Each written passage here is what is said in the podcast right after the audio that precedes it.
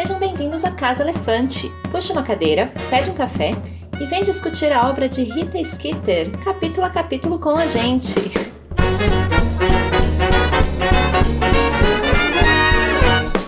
Bom, gente, esse é um episódio bônus que faz referência ao 24 capítulo de Harry Potter e o Cálice de Fogo, o furo jornalístico de Rita Skeeter.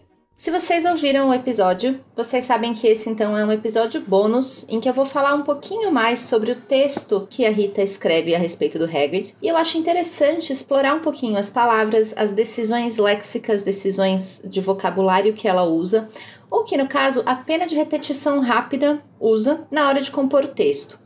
Eu acho interessante a gente começar pensando a partir do fato de que ela usa essa tal dessa pena de repetição rápida. Por quê? Né? A gente sabe que na, na narrativa, na história, essa pena tem a função de transformar, digamos assim, os textos que a Rita escreve, ou os ans e as que o Harry falou, por exemplo, no armário de vassouras para Rita, em uma reportagem sensacionalista. Agora, sendo que esse objeto mágico tem essa função, será que não é esse objeto que justamente faz essa função de levar essas informações, digamos, para um lado semântico manipulador? É, então, começando a pensar que talvez apenas repetição rápida seja basicamente um, um, um bot dos tempos modernos. Para a gente fazer isso, para a gente analisar como que o discurso acontece aqui, não sei se está todo mundo familiarizado com a ideia de análise de discurso, mas a análise de discurso ela é uma forma de ler um texto um pouco diferente de interpretar, né? Você não tá, quando você está analisando o discurso, você não está interpretando o que o texto está dizendo, você está explorando ou analisando as expressões, as escolhas de palavras, escolhas de pontuar a, a sua ideia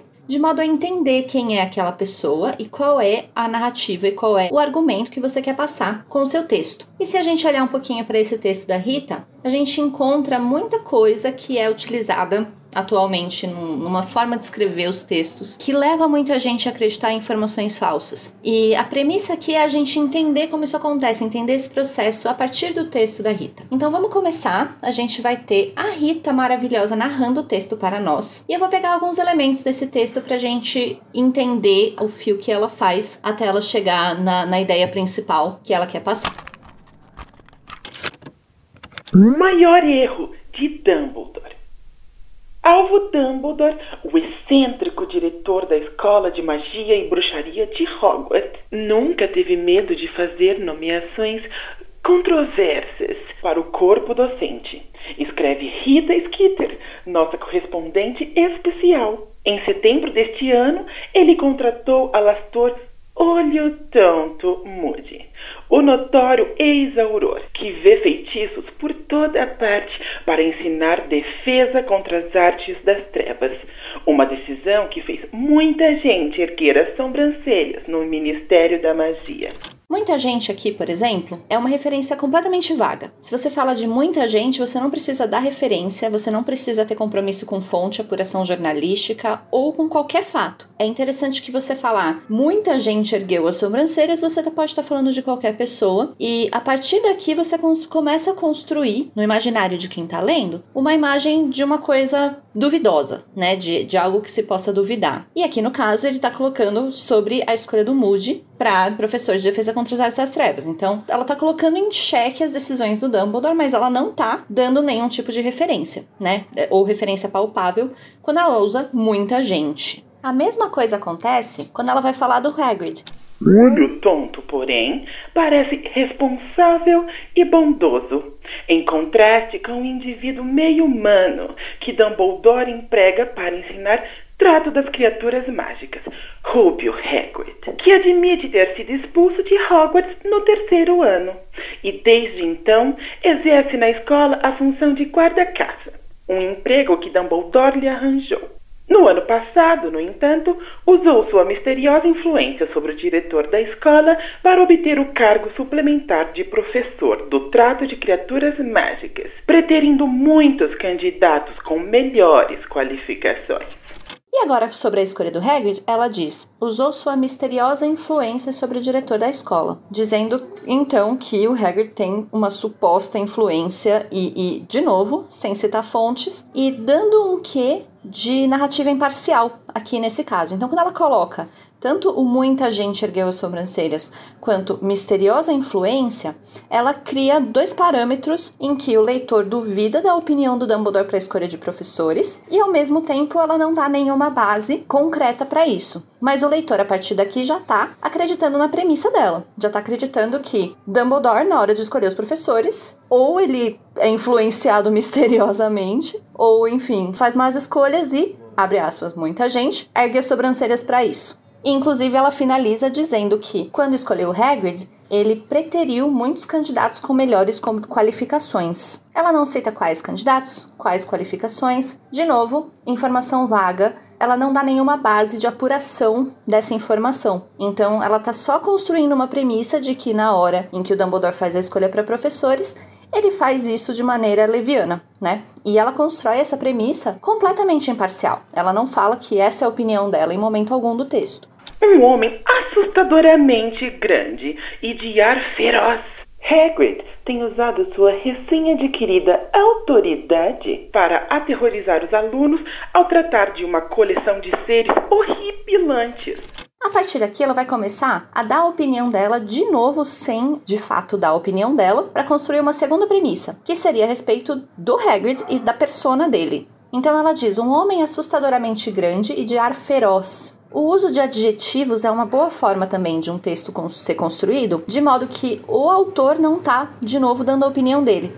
Quando ele coloca adjetivos, ele dá qualidades e então coloca no imaginário do leitor, de novo, uma impressão que não está dizendo assim, eu acho esse cara assustador, mas coloca no imaginário da pessoa, então, que além da escolha do Dumbledore ter sido irresponsável, foi irresponsável e o homem é assustador. Então já está sendo construída essa imagem aqui. Enquanto Dumbledore faz vista grossa, Hagrid já feriu vários alunos durante uma série de aulas, e muitos admitem dar muito medo.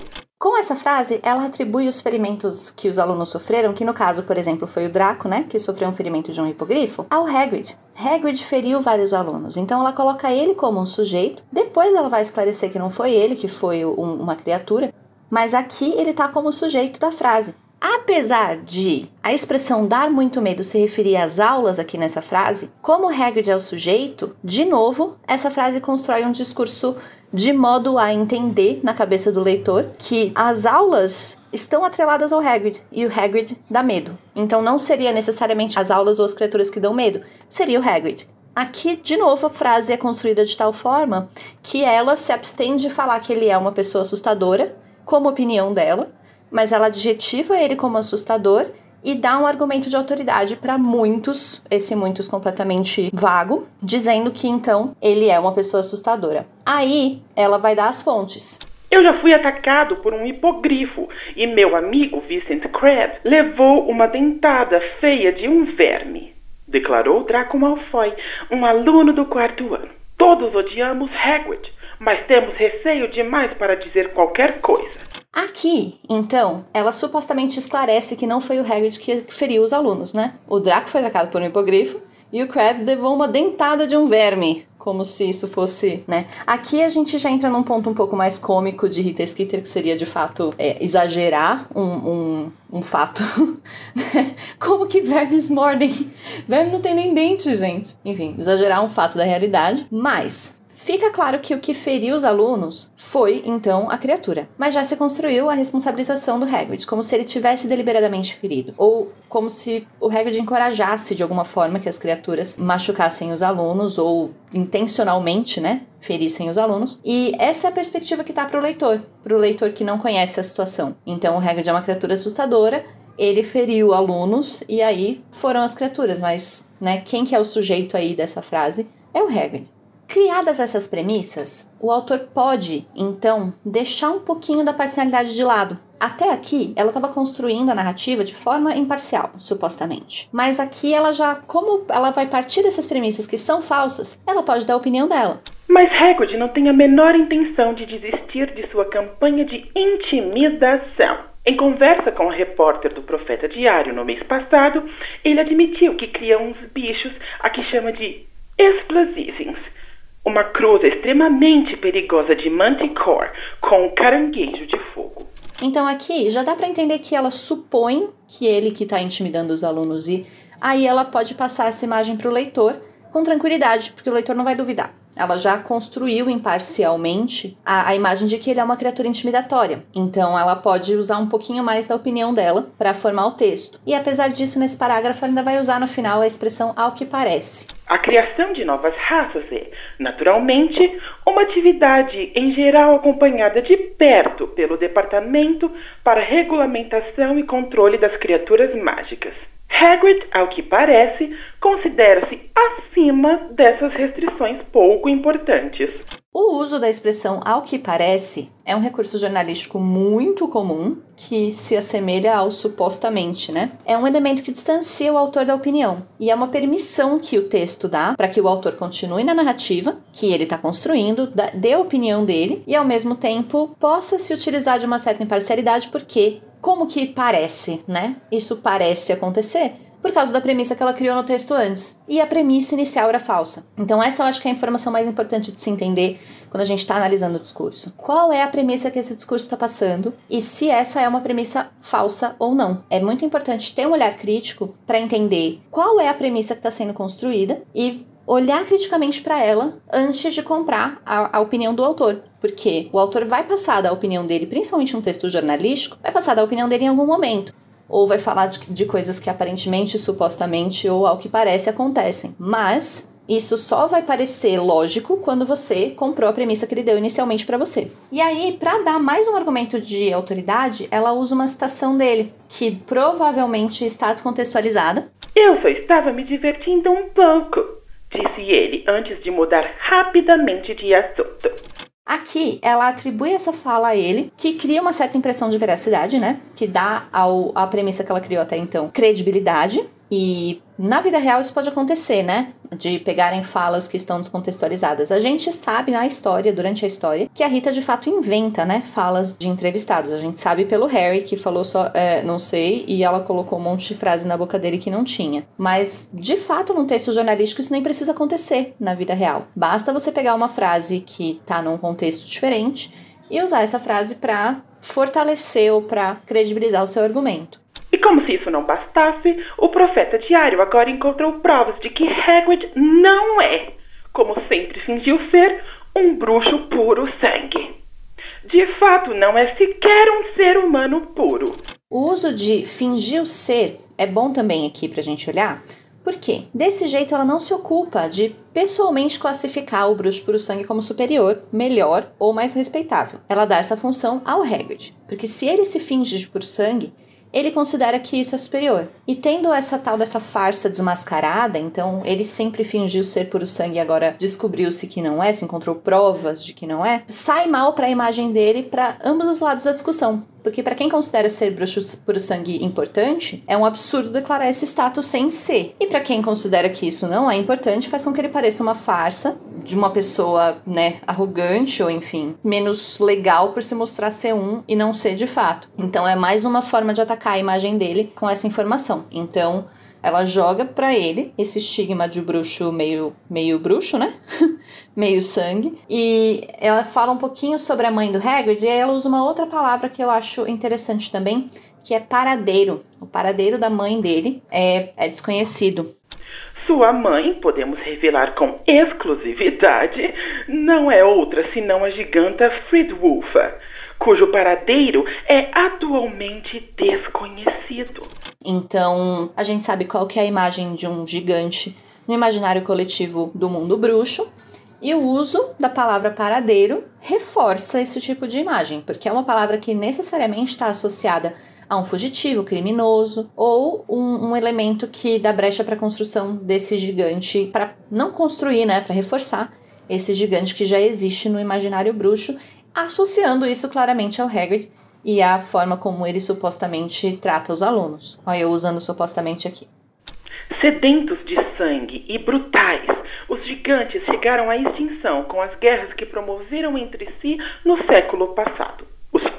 Sobreviventes se alistaram nas fileiras daquele que não deve ser nomeado e foram responsáveis por alguns dos piores massacres de trouxas durante o seu reino de terror.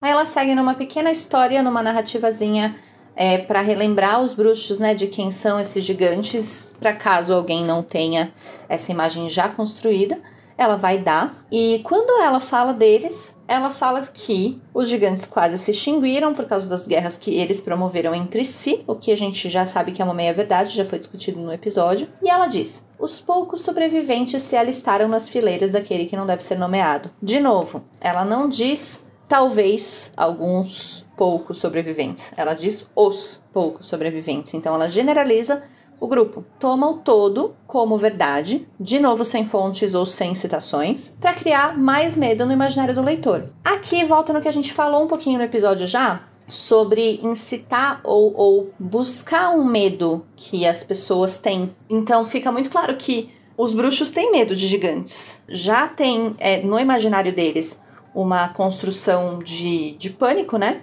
E o que esse texto faz é alimentar esse pânico, é, é pegar esse medo que a pessoa tem naturalmente, que está relacionado ao instinto de sobrevivência, para falar: olha só, essa, essa criatura que pode, que é sanguinária e que todas, todos os sobreviventes são aliados daquele que não deve ser nomeado, teve um filho e esse filho está dando aula para você, para os filhos de vocês. Olha só. Então ela criou aqui já uma imagem assustadora sobre o Hagrid, reforça essa imagem, usando um medo que eles têm com base na realidade, para criar um medo em cima do Hagrid que antes não existia. Esse é o ponto e esse é o objetivo do texto dela: construir esse medo.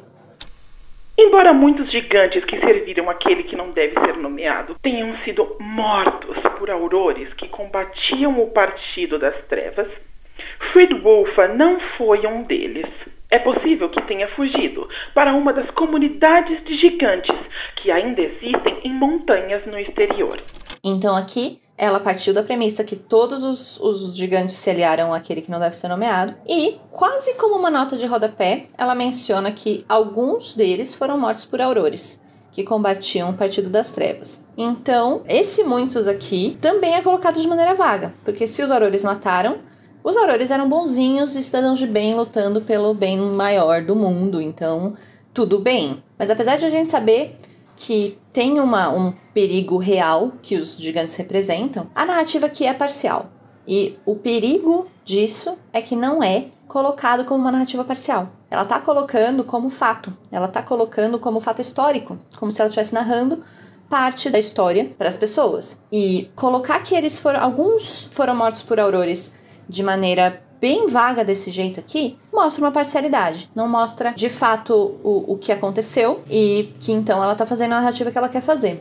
Mas, se as extravagâncias de Hagrid durante as aulas de trato das criaturas mágicas puderem servir de medida, o filho de Fridwulfa parece ter herdado sua natureza brutal. Ela usa mais um pouquinho de adjetivação quando ela diz mas se as extravagâncias de Hagrid durante as aulas, o uso de extravagâncias aqui então, já num, num, clima de conclusão, não parece mais tão imparcial, porque parece que ela tá fazendo uma conclusão, ela tá tirando uma conclusão lógica. E a mesma coisa acontece com a última frase desse, desse parágrafo aqui. O filho de Fridwulfa parece ter herdado sua natureza brutal. Então, quem vai questionar a parcialidade desse parece ter herdado sua natureza brutal? Quando ela chega a essa conclusão a partir das premissas que ela mesma criou no texto, né? Ela chega a essa conclusão a partir de coisas que estão muito logicamente estabelecidas no início e que então quando ela conclui, realmente parece lógico isso. Mas com base em quê que parece lógico, né? Na hora de olhar para o texto, o importante não é olhar necessariamente para a conclusão dele, mas para o que ele constrói antes, para você entender se tem parcialidade ou não naquilo que ele construiu. E aí ela vai concluir o texto falando sobre o Dumbledore e Harry Potter, que aí tem uma, um quê de, de sensacionalismo também, porque ela vai surfar na hype, né? é, como que esse texto vai se tornar relevante? Vai se tornar relevante porque este homem assustador e extravagante e, enfim, outros adjetivos aí, está dando aula para o nosso menino prodígio amado querido Harry Potter. E como assim? E ele é amigo, né, do Harry Potter. Então, sociedade. A partir disso tudo que eu apresentei para vocês, premissas sem comprovação ou sem apuração. A partir dessas premissas que eu passei para vocês, como assim Harry Potter está sendo ensinado por essa pessoa? Mas bizarramente dizem que Hagrid criou uma grande amizade pelo garoto que promoveu a queda de você sabe quem. E com isso obrigou a própria mãe, bem como os demais seguidores do Bruxo das Trevas, a procurar um refúgio. Talvez Harry Potter não tenha conhecimento da desagradável verdade sobre seu grande amigo. Então, ela cria aqui uma pergunta de novo, o uso de talvez, que passa uma suposta imparcialidade, é, e distancia o Harry do fato, né? Então ela não quer destruir a imagem do Harry ainda, mas não dá nenhum contexto. Ela inclui esse fato sem dar contexto nenhum e inclui o Harry fora de qualquer contexto. Porque se você parar pra pensar, até aqui não tinha nem falado o nome dele, né? Não tinha nem nada que ver com isso, o menino Harry Potter. Então é um distanciamento, esse talvez, que cria outra premissa falsa, a de que Harry Potter tem alguma coisa a ver com isso, que ele não tem. E a mesma coisa sobre o Dumbledore, né? Ela inicia o texto passando um pouco sobre as supostas más escolhas que ele faz para professor, e ela conclui dizendo: Mas não resta dúvida de que Alvo Dumbledore tem obrigação de providenciar para que Harry Potter, bem como seus colegas, sejam informados dos perigos de se associarem com meio gigantes. Então ela conclui, logicamente, que Dumbledore tem essa obrigação. A conclusão lógica aqui vem de premissas que não são verdade. Essa é a parte mais importante, essa é a mensagem que eu mais queria passar quando a gente olha para esse texto. Quando ela diz que Dumbledore tem a obrigação de providenciar alguma coisa, sim, aqui ela tá sendo parcial, né? Aqui ela não, ela já não tá mais sendo um narrador imparcial, porque ela tá dando a opinião dela. Ele tem a obrigação de fazer isso. Mas ela se baseia em coisas que ela mesma criou, em coisas que não tem base na realidade, não tem base no, no que é verdade, vamos dizer assim, né? No que são fatos. Não tem base em fatos. E ela não deu esses fatos. Ela deu muito poucas evidências de que essa premissa é real. E envolvendo o Dumbledore e o Harry Potter aqui nesse final, ela consegue trazer para o público um, um, uma empatia, né? Então ela puxou um medo que as pessoas têm naturalmente dos gigantes, não naturalmente, né? Um medo que as pessoas anteriormente já tinham dos gigantes, uma empatia que as pessoas teriam com Harry Potter e uma autoridade que está permitindo isso acontecer, que é o Dumbledore, colocou todo mundo aí nessa salada e falou: alguém precisa resolver isso. E precisa? Não sabemos. Eu acho muito interessante olhar para os elementos que estão nesse texto aqui. De novo, tendo como referência que ele é feito por uma apenas repetição rápida. Então pensa que, de novo, a Rowling fez conscientemente essa personagem da Rita Skeeter. E essa composição de texto, essa, essa formulazinha que, que se usa para compor esse tipo de texto, é, é, o que vocês mais vão encontrar em textos de sites de fake news, sites de teorias conspiratórias, até em textos jornalísticos, alguns. Então é interessante vocês saberem como identificar como é construída essa premissa falsa. É, eu acho que é uma das maneiras mais interessantes de ler criticamente qualquer texto que vocês vão encontrar por aí. E eu achava bacana falar um pouco sobre isso. Então, espero que vocês tenham gostado. Um beijo para todos. Entrem em contato com a gente, deixem comentários e é isso. Um beijo.